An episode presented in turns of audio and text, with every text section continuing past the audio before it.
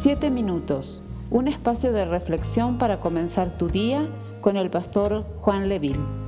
Gloria a Dios, bendiciones, amada iglesia, Dios te bendiga en este día, en el inicio de esta nueva jornada de ayuno y oración.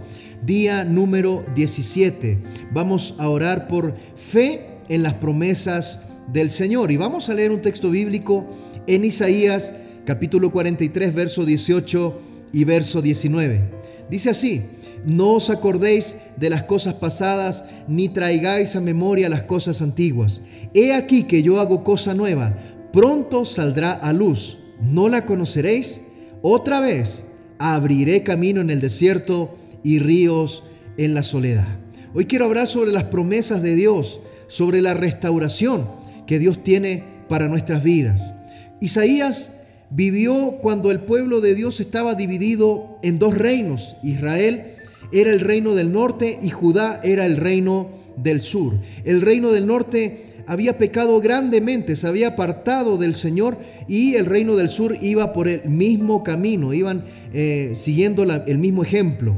Cuando estudiamos lo que estaba aconteciendo con el pueblo del Señor en aquel entonces, no es difícil encontrar que ellos nuevamente se habían rebelado contra Dios. ¿Por qué digo nuevamente? Porque lamentablemente Israel, eh, eh, cuando leemos el Antiguo Testamento, es una, una historia repetida que se rebelaba contra Dios. Esto es algo que queda bien reflejado en las continuas advertencias del profeta Isaías al pueblo de Judá. Debido a que el pueblo no abandonaba el pecado, Isaías les dijo que eventualmente ellos iban a ser derrotados e iban a ser esclavos deportados a Babilonia, iban a tener que ir a servir de esclavos a otro lugar. El pueblo de Judá tendría que atravesar eh, alrededor de 100 años de dificultad antes de la caída de Israel y 70 años de exilio. ¿Sabe lo que es estar 70 años de exilio, de esclavo? En el contexto que estamos explorando hoy, encontramos, mis hermanos, que a través del profeta Isaías, Dios les estaba ofreciendo una salida, les estaba ofreciendo consolación en medio de un proceso que también ellos lo habían originado por causa de su rebelión. ¿Cuántas veces nosotros originamos nuestros propios problemas? ¿Cuántas veces en base a nuestras decisiones después comenzamos a vivir nuestros problemas porque no tomamos buenas decisiones? Eso le estaba pasando a Israel. Dios les estaba llamando a Israel a un nuevo comienzo. Dios les estaba llamando al arrepentimiento. ¿Qué significa eso para nosotros hoy? Estamos hablando de promesas, estamos hablando de restauración.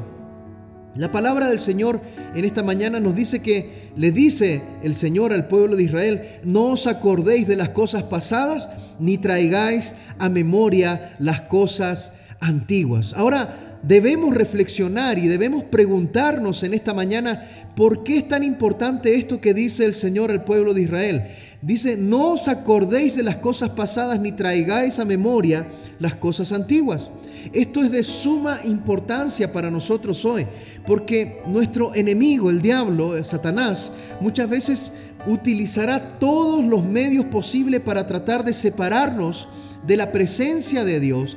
Y para este fin siempre buscará usar nuestro pasado, nuestros errores, nuestras faltas, que le proveen a Él una buena entrada a nuestra vida para acusarnos delante del Señor y tratar de mantener nuestra mentalidad como una mentalidad de esclavo, como una mentalidad de sometimiento a ese pasado, una mentalidad sujeta a nuestra propia conciencia de pecado. En otras palabras, nuestro enemigo va a utilizar estas cosas para que no logremos vivir la vida que Dios quiere que nosotros vivamos. Así de simple. El enemigo hurgará y traerá a memoria nuestro pasado para tenernos sujetos y que nosotros no podamos vivir la plenitud en Cristo Jesús. Claro está que eh, en que nunca podemos olvidarnos del lugar de donde el Señor nos sacó. No es que nosotros podemos llegar y decir, bueno, lo pasado pisado. No, nunca debemos olvidarnos, pero nuestro sentir no tiene que ser de esclavitud por el pasado.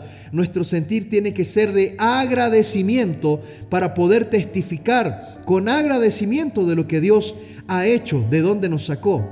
Hoy más que nunca Debemos permanecer firmes en aquellas promesas del Señor. Mire qué importante es para recibir las promesas de Dios. El Señor nos dice, ya no se acuerden del pasado, ya no se acuerden de lo que sucedió antes. Debemos procurar entonces crecer en nuestra fe en aquellas promesas del Señor, de que por más que nuestro pasado tenga falencias o por más que estemos viviendo tiempos difíciles, la promesa del Señor, a pesar de nuestro pasado, es que Dios nos dice en esta mañana que abrirá caminos en medio del desierto y hará brotar nuevamente de la fuente del Espíritu Santo en nosotros ríos de agua viva en nuestros momentos de comunión con Él, a solas con Dios. Ese es nuestro Dios, es nuestro Dios que perdona nuestro pasado, pero nos dice, yo voy a abrir fuentes de agua, yo voy a colocar en medio del desierto, voy a traer bendición, voy a abrir fuentes de agua en medio del desierto. No debemos entonces estar esclavos a nuestro pasado, sino que tenemos que darle gracias a Dios por las promesas que tenemos aquí en el presente y también en el futuro. Es nuestro Dios el encargado de hacer las cosas posibles. Si Dios promete que va a restaurar, es porque nos tiene en cuenta para ser los primeros testigos de esa restauración, pero también ser aquellos que se levanten en fe creyendo de que Dios ha hablado, creyendo en las promesas de Dios. Hoy tenemos que tener fe para creer en esas promesas del Señor. ¿Tiene Dios que restaurar algo en tu vida en este día? No pongas oreja, no pongas oído a lo que el enemigo quiere hacerte recordar sobre tus errores. Si Dios te ha perdonado, entonces eres el primer candidato para ver la gloria de Dios en este día. Gloria al Señor. Te invito a que podamos orar. Padre amado, gracias por tu promesa. ¿Cómo no vamos a estar agradecidos, Señor, por tus promesas?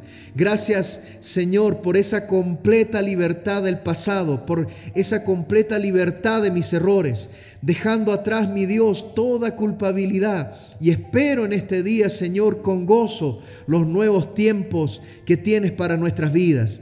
Señor, Oramos para que, Señor, podamos restaurar esa relación contigo, que cada familia, que cada persona que ve esta transmisión restaure su relación contigo. Señor, trae restauración en las familias, trae restauración en los matrimonios, en las relaciones de los padres para con los hijos, trae restauración, trae restauración, Señor, en el área financiera, en el trabajo. Te pedimos por restauración y que tus promesas nos alcancen en este día. Oramos por la restauración de nuestras naciones, de nuestro país. Oramos, mi Dios, para que en este día tú aumentes nuestra fe para esperar aquellas promesas que tú nos entregas. Gracias, Señor, en el nombre de Jesús. Amén y amén. Gloria al Señor. Espero que esta palabra de esta mañana anime tu corazón, que no quedes esclavo del pasado, sino que Dios tiene promesas para cumplirse hoy, en este presente y también en el futuro. Te espero mañana, 6 de la mañana, con otro tiempo devocional. Que el Señor te bendiga y te guarde y haga resplandecer su rostro sobre ti. Bendiciones. Esperamos ser de bendición para tu vida. Comparte este mensaje con familiares y amigos. Que Dios te bendiga. Puedo confiar en ti. Sé que aquí estás